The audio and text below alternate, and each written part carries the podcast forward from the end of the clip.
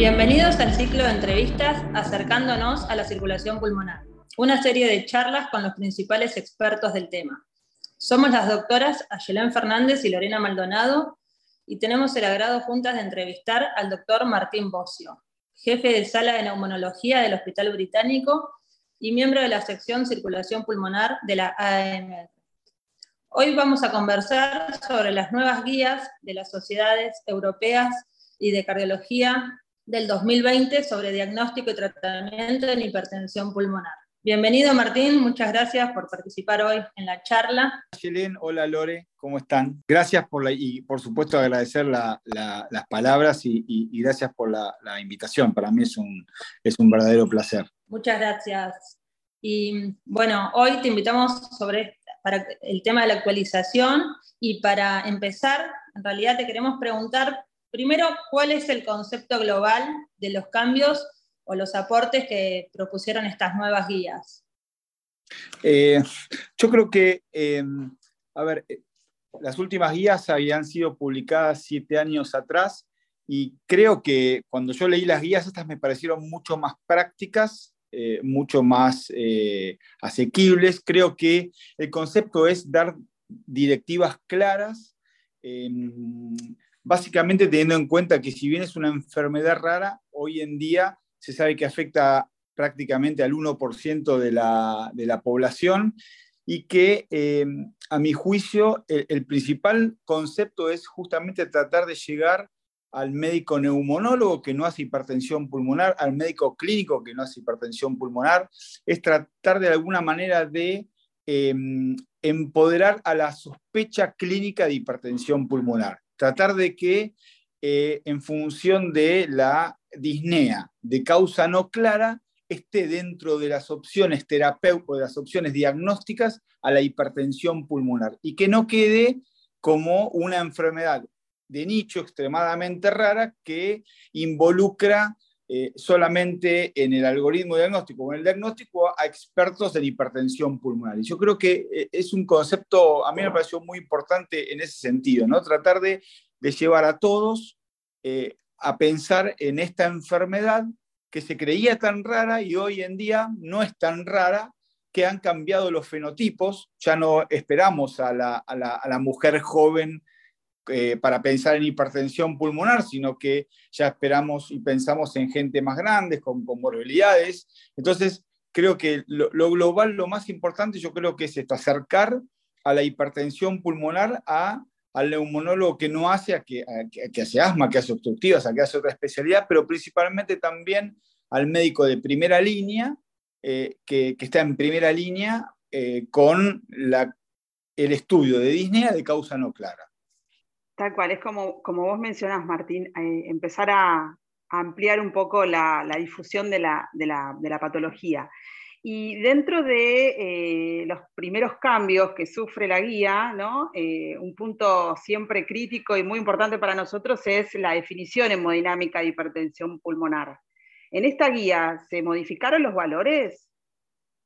Sí, yo antes que, antes que responderte esa pregunta, es importante creo que destacar que todos los trabajos en donde se demostró donde hay evidencia con respecto al tratamiento, incluyen a pacientes con definiciones previas, incluso previas a las guías, a, las guías, a, lo que se publicó después de eh, NISA 2018, donde, como sabemos, ya se bajó de, de, mayor o igual a 25 a mayor de 20, y con lo que vos decías, Lore, eh, ahora se, se bajó incluso las resistencias vasculares pulmonares, valor no menor y de mucha importancia cuando uno habla de hipertensión arterial pulmonar, que además de los más de 20 milímetros de mercurio de, presión media, incluye a más de, hoy en día, más de dos unidades de GUT de resistencias y eh, menor o igual a 15 de eh, presión de enclavamiento pulmonar. Y se bajaron esta, digamos, los 20 ya estaba claro, creo que en los registros la presión media normal es alrededor de 14, entonces esta, creo que se bajó el punto de corte de manera arbitraria, como de manera arbitraria también se había llevado muchos años atrás a 25 en la definición, y creo que ahora también, al, haber bien que eh, el valor normal de, de resistencia vascular es cercano a 1, se bajó a 2 eh, el valor desde el punto de vista eh, hemodinámico. Y lo que sí no se bajó y que uno está siempre envuelta es si, si, está bien tener y conservar más de 15 de presión wedge. Y para ser coherente, eh, se siguió manteniendo ese valor, básicamente porque en la definición de insuficiencia cardíaca con fracción de sección preservada figura y se sigue manteniendo el valor de 15 de presión de enclavamiento, si bien uno tiene en cuenta que 12, eh, hasta 12 es un valor, eh, un valor normal, pero también, como sabemos, hay mucha variabilidad en la medición, ¿no? entre 12 y 15 y cómo se mide, la importancia de medirlo al final de la expiración, y etcétera, etcétera, como sabemos. Entonces, por ahora se sigue manteniendo ese valor de 15, pero sí se bajó a dos unidades GUT las eh, resistencias vasculares pulmonares. Martín, y con respecto a la hipertensión pulmonar en el ejercicio, ¿se mencionan en estas guías? Sí, eh, la verdad que antes se había excluido y en estas nuevas guías se define como digamos, una definición hemodinámica, como hipertensión pulmonar, la relación entre la media y el volumen minuto, más de 3 milímetros de mercurio en reposo y obviamente durante el ejercicio. Eh, lo que sí, e, este incremento en esta, de esta relación, digamos, define una respuesta anormal, lo que es importante que no permite distinguir entre eh, grupo 1 o grupo 2. Lo que define es que hay una, hay una respuesta anormal al ejercicio desde el punto de vista hemodinámico. Eh, y que está bien relacionarlo con el volumen minuto a la, presión media. Pero no podemos, de alguna manera, con esta definición, catalogar a un paciente en un grupo determinado. Sí podemos decir que tiene hipertensión pulmonar en el ejercicio. Me parece que es importante tener este, este concepto. Y bueno, nos quedó claro entonces la definición hemodinámica, pero cuando tenemos un paciente que sospechamos que puede tener hipertensión pulmonar, en el proceso diagnóstico también hubo algunas modificaciones en el algoritmo. ¿Cuáles son los pasos que hoy nos recomiendan que sigamos? Sí, eh, perfecto. Eh, básicamente, como decíamos al comienzo, eh, lo, que, lo que uno tiene que tratar de, de alguna manera es sospechar, después de alguna manera diagnosticar y confirmarlo, pero en cuanto a la sospecha o el médico eh, el médico general, por supuesto, además de hacer una excelente eh, historia clínica, un examen físico, tratar de ver el electrocardiograma, que si bien es un diagnóstico, uno, la pregunta siempre que uno hace, bueno, ¿uno puede diagnosticar hipertensión pulmonar por el electrocardiograma? Sí, pero la realidad es que el diagnóstico sería tardío, ¿no es cierto? Cuando cambia el electro es cuando el Entonces, es un poco el concepto de tratar de llegar antes. Entonces, ver la saturación, ver el NT pro BNP, y a partir de ahí eh, tratar de sospechar la causa de la disnea. Y ahí se abre, se abre un algoritmo dicotómico en donde uno puede, el neumonólogo, jerarquizarlo o el cardiólogo. Si por supuesto que es el neumonólogo el que jerarquiza y está evaluando al paciente con sospecha de hipertensión pulmonar, completar los estudios con exámenes funcionales respiratorios, eh, gases en sangre, eh, placa de tórax y tomografía, y eh, si es el cardiólogo el que está evaluando al paciente con disnea de causa no clara, obviamente ver el ecocardiograma y en el ecocardiograma evaluar la probabilidad clínica o la probabilidad que el paciente padezca o no hipertensión pulmonar. En función de esa sospecha y si se confirma de alguna manera la alta sospecha de hipertensión pulmonar, bueno, así seguir avanzando en el diagnóstico eh, definitivo que sí está claramente dado y eso sí no cambió por suerte y que necesita una evaluación hemodinámica, que es el cateterismo cardíaco derecho. Pero creo que eh, las guías se centran más en el diagnóstico de hipertensión pulmonar más que en el grupo. Primero es tratar de jerarquizar si mi paciente tiene hipertensión o no pulmonar. Entonces, hacer toda esta evaluación clínica, eh, de, estudios. Una vez que yo diagnostico la hipertensión pulmonar, bueno, a partir de ahí, tratar de ver a qué grupo pertenece mi paciente. Y creo que en eso fue el principal, el principal cambio que eh, realiza la guía, que me parece bastante práctico ¿no? en cuanto a, la lectura, como decíamos al comienzo. Sí, excelente. Además acompaña de nuevos gráficos que son muy, muy claros y específicos a la hora de seguir la lectura. Eh, otro punto súper interesante que, que venimos trabajando para los que hacemos hipertensión pulmonar es el tema de la estratificación de riesgo de los pacientes. Em, y bueno, desde hace ya varios años, cuando se publicaron las tres cortes y, empezó a, cumplir un rol más importante la, estratificación multiparamétrica, eh, bueno, nada, este año eh, las guías presentan un cambio en cuanto, en cuanto a esto. ¿Qué nos, qué nos puedes contar, Martín? Sí, em, yo creo que antes, como, como decías, Lore, se, se evaluaba el riesgo en función de un solo parámetro que era la clase funcional muy discordante interobservador, ¿no es cierto? Después, esta evaluación multiparamétrica que dependía de qué evaluación uno hiciera, si estaba en Europa, si estaba en Estados Unidos, incluso dependiendo de qué país de Europa era distinto. Me parece que estas guías, y, siempre la crítica era que estaba infravalorada la evaluación del ventrículo derecho. Eh, llamaba siempre la atención que no había, eh, no estaba el ecocardiograma en esta, en esta evaluación. Y creo que ahora un punto lo que cambió eh, fue esto, ¿no? Hay muchos parámetros en donde desde la clase funcional, desde la progresión o no de la enfermedad, desde si el test de la marcha de seis minutos, cuántos metros camina, se incorpora también al test de ejercicio cardiopulmonar en esta evaluación multiparamétrica, al ProBNP o al NT-ProBNP, y por supuesto a lo que nosotros antes reclamábamos de alguna manera, la verdad es que lo hacíamos, incluso también el ecocardiograma, ¿no? ver la, el área de aurícula derecha, el TAPSE, si tiene o no tiene derrame pericárdico, y después, por supuesto, la, la evaluación, eh, perdón, la evaluación hemodinámica, que eso obviamente no, no, no puede faltar.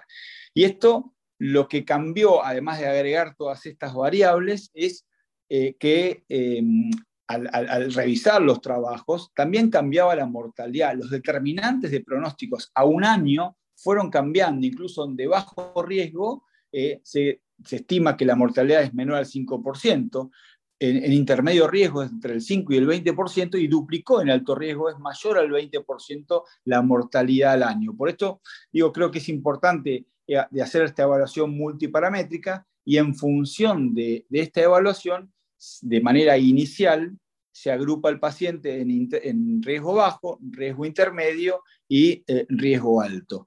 Muchas de, las preguntas que nos hacíamos nosotros los neumonólogos con respecto a, si esto no lo había hecho solamente los cardiólogos y por qué no se incluía la, la por qué no, incluye la edad y otros parámetros en estas evaluaciones y, un poco la respuesta de los, de, los expertos que se juntaron en, en Europa es, bueno, estas variables tienen que ser variables que se puedan modificar en el tiempo. Yo si mi paciente tiene insuficiencia renal, no lo puedo modificar en el tiempo. Si tiene 60 o 70 años, no lo puedo modificar.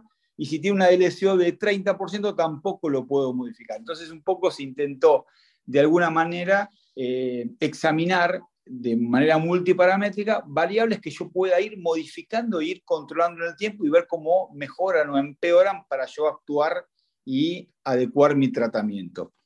Entonces, una vez hecho el diagnóstico, una vez hecho eh, la evaluación inicial, de manera, se comienza a componerlo en función de bajo, riesgo intermedio, riesgo alto, y el control ya a los tres meses sí, sí se haría de manera, de manera similar, de manera abreviada, solamente buscando el test de la marcha, la clase funcional y el NT pro BNP, y por supuesto si requiera o no el cateterismo sería otro tema de discusión, pero así en función de eso y de acuerdo al, al, registro Compera, los alemanes, que son de alguna manera los que más abocan en cuanto a las, a comorbilidades y a, las comorbilidades, agruparlos en vez de tres en cuatro estratos, ¿no? En donde claramente se separan en el riesgo intermedio, que sabemos que involucra a la gran mayoría de los pacientes, casi 70% de los pacientes están en riesgo intermedio, pero no todos eran iguales, no todos se comportaban de la misma manera. Entonces, se mantiene el riesgo bajo, se mantiene el riesgo alto, pero en el riesgo intermedio se los vuelve a separar en función de, este, del compera, y claramente cuando uno observa las curvas de mortalidad se separan muy bien el riesgo intermedio bajo del riesgo intermedio alto el riesgo intermedio alto muy parecido y muy similar al riesgo alto, y el, riesgo intermedio bajo, muy similar o más, más parecido al, al, riesgo bajo. ¿no? Y eso es un poco lo que, lo que nos demuestran, lo que nos dicen las guías. Buenísimo, porque un poco también, ¿no? cuando estratificamos al paciente nos planteamos hacer algunos cambios en la terapéutica. Y en base a eso, ¿qué, qué cambios hubo y qué nivel de evidencia hoy tenemos para plantear un tratamiento en los pacientes que recién diagnosticamos y en aquellos que le hacemos seguimiento y estratificamos. Sí, yo, creo que eh, es un poco controvertido a mi juicio, pero, pero está bueno hacer el ejercicio, eh, sobre todo teniendo en cuenta que tenemos muchos pacientes, como decíamos antes, con, con muchas comorbilidades. Cada, cada, vez vemos pacientes de mayor edad. Entonces, las guías recomiendan eh, separar a estos grupos de pacientes, ¿no? Los pacientes que eh, no tienen comorbilidades, que son los típicos, no sé si bien llamados, pero puros, pacientes jóvenes, generalmente mujeres de baja edad, eh, jóvenes, para la redundancia. Y después los pacientes eh, más añosos con comorbilidades, pero que esas comorbilidades no son demasiado importantes como para ponerlos en, grupo 2 o grupo 3 o grupo 4. Vale decir, no es lo mismo un paciente que tenga hipertensión arterial eh, que tenga enfermedad de tres vasos y enfermedad coronaria con cuatro stents. Entonces, que entraría claramente, dependiendo de la y otro factor de riesgo, en grupo 2. Entonces, son pacientes que tienen comorbilidades por solo hecho de ser, más añosos incluso, pero que esas comorbilidades no son lo suficientemente importantes como para colocarlos en otro grupo, que siguen manteniéndose como hipertensión arterial pulmonar. En ese grupo de pacientes, lo que recomienda es eh, seguir con monoterapia. Tratar con una sola droga y ver cuál es la, evolución de, los pacientes. Y eso es un, poco controvertido. Incluso le, preguntamos cuando, cuando presentaban las guías eh, si uno está en un paciente que tiene comorbilidades, pero que debuta con alto riesgo, si uno también debiera darle una sola droga a, ese grupo de pacientes. Y la respuesta fue que sí, porque uno podría de alguna manera eh, darle más drogas, desenmascarar una insuficiencia cardíaca de ese grupo de pacientes. Entonces, tendría que uno ser muy cuidadoso, ir muy despacio y ver cómo va evolucionando el paciente, pero siempre en ese grupo de pacientes dejar la monodroga como droga de inicio y probablemente como droga de seguimiento, y de elegir una droga, de elegir un inhibidor de la fosfodiesterasa 5. Ahora, dicho esto, en el otro grupo de pacientes, que son eh, de alguna manera pacientes jóvenes y, que son más puros y que no tienen las comorbilidades cardiovasculares o cardiopulmonares, ahí sí, diferenciarlos en función del riesgo. Si tiene un riesgo alto, no hay ninguna duda que eh, hay que poner triple terapia y de las cuales una de las drogas eh, tiene que ser una prostaglandina sistémica. Y si tienen un riesgo bajo o intermedio, el, tratamiento es el mismo inicial, es de combinación de drogas. En este caso, un inhibidor de la fosfodiesterasa 5, ya sea sildenafil o tadalafil, y un ERA, que puede ser Bambricentan o, o, en función de la disponibilidad que uno, que uno tiene. Y después del de inicio de esta combinación de drogas, hacer el, el, seguimiento regular y a los tres meses, ahí sí estratificar, como decíamos antes, en cuatro riesgos, en cuatro riesgos y ahí sí ver en qué riesgo está el paciente. Si está en bajo riesgo, por supuesto, continuar con esta combinación de drogas. Si sigue en alto riesgo, a pesar del triple eh, tratamiento, con una droga sistémica, ya uno debía alistarlo en una lista de trasplante, por lo menos hacer, ya le dio el tiempo de respuesta, si no hay respuesta, alistarlo en, lista de trasplante. Y la gran mayoría de los pacientes que si se mantienen en riesgo intermedio o intermedio bajo, eh, ahí sí, uno, si es intermedio alto, seguir el mismo, el mismo esquema de alto riesgo, y si es un intermedio bajo, uno debería adicionar una tercera droga que con distinto evidencia, eh, el inhibidor del, río Siguat, que es eh, la combinación o, la droga que además de inhibidor, inhibidor de la fosfodiesterasa 5 tiene la estimulación de la guanina ciclasa como un clase 2B uno podría hacer a través del trabajo replace, switchar el, el, el, o el tadalafil en función de lo que tiene, y con algo mayor de evidencia, por el, por el serafín, eh, perdón, por el, por el grifón, dar el, adicional el Selexipac con una clase 2A de evidencia, una tercera droga a esta combinación inicial con dos drogas a estos pacientes. Muchísimas gracias, Martín. Em, clarísima la explicación. Eh, la realidad es que las guías nos muestran la heterogeneidad que, hoy por hoy vivimos con la, patología eh, y lo multifacética que puede ser, ¿no es cierto? este, bueno, nada, nos queda nada más que agradecerte el tiempo brindado para, conversar un rato sobre la actualización de las guías. Eh, te invitamos a que nos des unas palabras este, a modo de resumen que nos quieras transmitir eh, respecto de este tema. Sí, yo, a mí me parece que yo más que nada a modo de resumen de este tema, yo recalco la importancia de lo que están haciendo ustedes dos eh, con, los podcasts, ¿no? Me parece que, es, muy interesante llega a, mucha gente que no tiene la oportunidad muchas veces de conectarse, de participar de la sección de manera activa, por un montón de causas que no, vamos a entrar, pero me parece que, esto de alguna manera estimula y, llega a muchos médicos, eh, neumonólogos, que quizás no están tan en contacto por frecuencia con la patología y los estimula a pensar en esto. Y creo que eh, eh, eso es mucho más importante y creo que es el mismo concepto de las guías, ¿no? Es tratar de transmitir de alguna manera una enfermedad que uno creía muy rara, que no es tan rara, que es muy heterogénea, como decía, como decía Lore, que hay que pensarla. Yo creo que uno tiene, tiene que tratar de incorporar eh, en el algoritmo, en su algoritmo diagnóstico, en su mecanismo de pensamiento,